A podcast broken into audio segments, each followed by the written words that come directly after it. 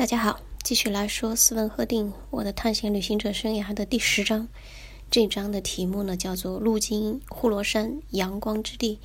嗯，呼罗山呢是波斯语，就是现在呃在现就是现在伊朗的北部，呃和土库曼斯坦接壤的地方。那斯文赫定去这个呼罗珊呢，他的最主要目的是要去呼罗珊的这个省会马什哈德。呃，马什哈德是波斯一个非常重要的一个朝拜的圣地啊。这个因为到了下一章，他到达这个马什哈德的时候，可以再细讲。那整个的这一个地方呢，呃，就是呼罗珊这个地区，呃，它是就是他们当时走的就是一条驿路，实际上。嗯，从古至今啊，就一条路开出来的话，基本上就没怎么变过。就是它一定是有它的这个当时的一些考量的。就比如说，可能呃，像古人这个开路的时候，他会尽量避开一些山地。如果实在避不开的话，他应该也会找一条相对来说比较合理的，不一定是捷径啊，但是可能是比较好修的一条路。所以当时就是一条这个呃。已经修好的一条算是驿路，因为整个这一路他们都有这个驿站的，所以还蛮方便的。就是说，直接连接德黑兰和这个马什哈德的。那呃，赫定是这样说：他说，呃，出发出发的前两天，他就去跟这个已经年迈的纳赛尔丁告别了。这个时候，呃，看着他好像很孤独的。自己在一个花园里面散步，然后呢，拿着拄着一根这个金色的手杖，然后纳赛尔丁还跟他说祝他呃祝就是跟赫定说跟祝他旅途愉快，然后呢又孤零零的转身就走了。这是赫定最后一次见到这位波斯王啊，然后他就开始了他这个漫长的旅途，就是一路往东走。这路上呢也要呃。他的这个确实换了很多种交通工具，有骑马，有坐雪橇，还有马车、火车。现在想想，就是说是，呃，这段路，嗯，确实是走起来跟我们想象当中的现在的这种旅行方法，确实还是有很大的不同啊。那，嗯，他是就说这个。出了这个德黑兰以后，他就他他们往回看啊，就是看这个城门上面呢有有塔楼，还有这种呃蓝黄白这种三个颜色镶嵌的这种嗯彩色的彩陶的这种装饰，然后呢就是看着那种闪闪发光的那个金球啊，还是很漂亮。就是嗯出发然后回看那个德黑兰的时候，嗯看了德黑兰的这么一眼，还是。感觉很壮观的。那他们的人出发的这一天呢，是一八九零年的九月九日。那么沿途他就说，这个整个这个沿途有二十四座驿站。那么。到达最终到达的就是马什哈德这条路呢，就是当年的这个色诺芬，就是希腊的那位历史学家，就是曾经参加过这个嗯波斯的呃一支雇佣军，所以说他对波斯情况还蛮了解的。以前就是说在希腊的话，了解波斯几乎都是从色诺芬的那个《长征记》的那个描述里面呃来得知的，嗯。当时亚历山大也曾经把色诺芬的这一部《长征记》作为他的这个，就像他的一部那个，嗯，战争也不叫，就是他的那个，就属于一个战术秘籍吧，嗯，给他读的。那当时据说色诺芬还有大流士呢，都曾经在这条路上设过这个驿站。到了铁木尔的时代呢，这条路就成为一条驿路，国王的信使带着信件来回穿梭，和呃，就是和赫定当时看到的情形是几乎是一样的。那这片土地吟诵着他远古的记忆，亚历山大大帝曾经在此追击大流士科多曼努斯，这个就是大流士三世。此地曾有哈伦拉希德的战车辚辚，野蛮的蒙古大军在这里蹂躏、抢劫和屠杀。纳迪尔沙火筒的回音亦曾响彻这片荒原，而成千上百的朝圣者拖着疲惫的脚步从这里走向马什哈德的伊玛目林。伊玛目林呢，到后面会会提到的啊。那么他们因为这个，就是一路往西，呃。往东走，但不虽然说是有驿站，但有的时候呢，如果为了要赶路啊什么的，他们也是会在一些呃村子呃里面就是落落一下脚。如果说是不凑巧的话，那就要在一些这个荒原里面落脚了。那么他就写到，就是从这个到了一座山丘，呃，然后他们这个时候就说是。一在在这个附近的一个小村子里面呢，呃，贺定雇了一个商队的马车夫，还有两匹马，就就出发了。然后就走啊，嗯，继续往东走的话，是到了一个特别穷的一个小村子。然后周边呢，全是一种，全是山丘，也没有什么，就是进了村也没有什么东西，就是，嗯，他们爬到呃，看到那地方有一片像是果林一样的，然后我们就爬进去了，呃，然后呢，嗯。看着像是有一棵苹果树，然后呢就嗯在那儿铺了一下地毯，就坐在那儿，然后准备吃吃晚饭什么的，嗯，然后呢贺定就说这是就看上去像是一个荒废的床呃村庄啊，然后看着有点亮光呢，贺定就开始坐在就是搭起来的那个床铺上写东西，呃，然后他远远近近的就觉得哎什么都没有，就是也没有什么动物。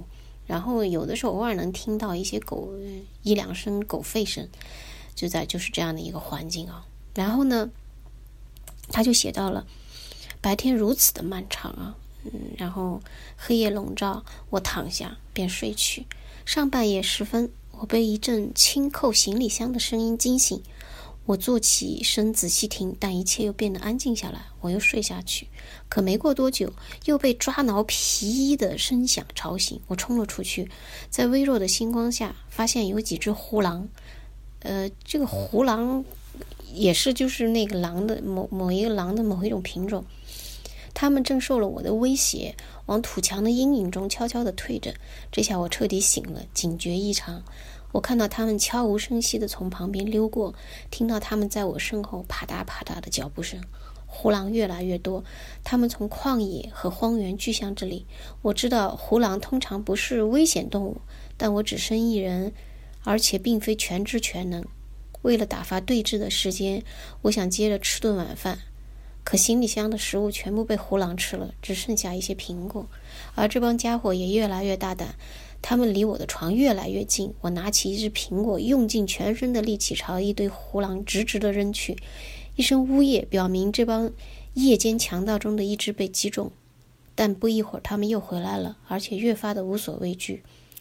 于是，我拿下马鞭，朝行李箱上的皮面用力抽打着，发出砰砰的声响。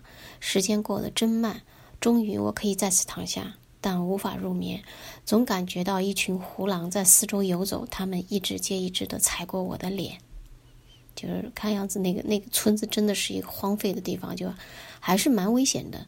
嗯，这一路的嗯这种旅行啊，不是像我们 想象的这种呃很浪漫。其实贺定的胆子还是有点大的。那呃天亮了以后呢，他听到这个村的公鸡开始打鸣了，那狼群呃自然也是没有了。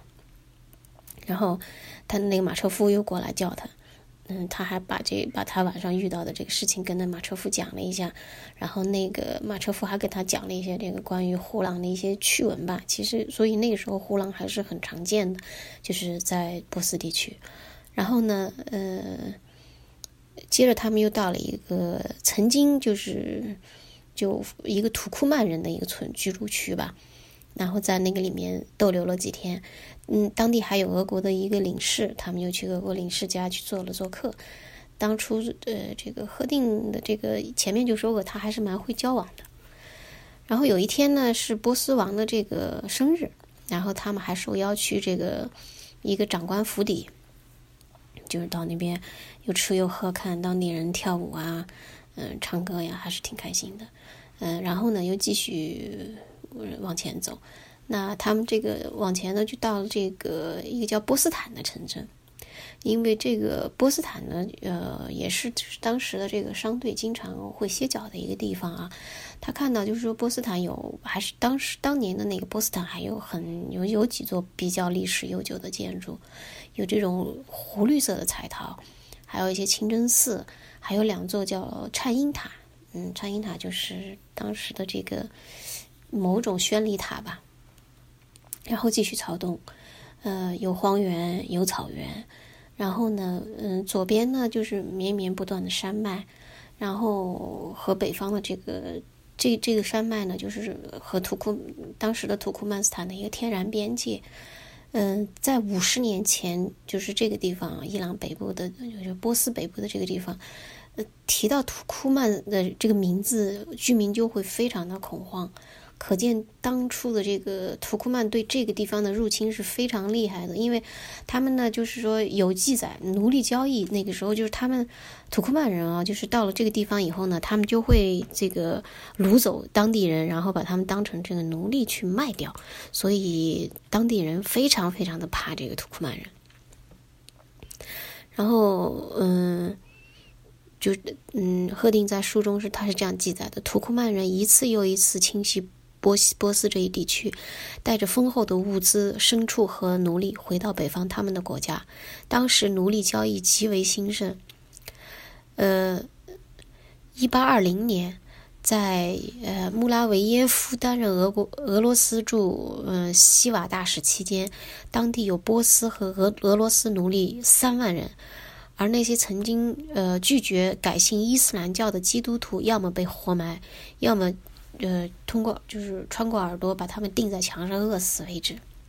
一八八一年，呃，斯科别列夫，斯科别列夫就是他的全名是米哈伊尔·德米列德米特里耶维奇，呃，斯科别列夫，他是俄呃当时俄罗斯的一个步兵上将，呃，是中亚地区的一个很著名的征服者。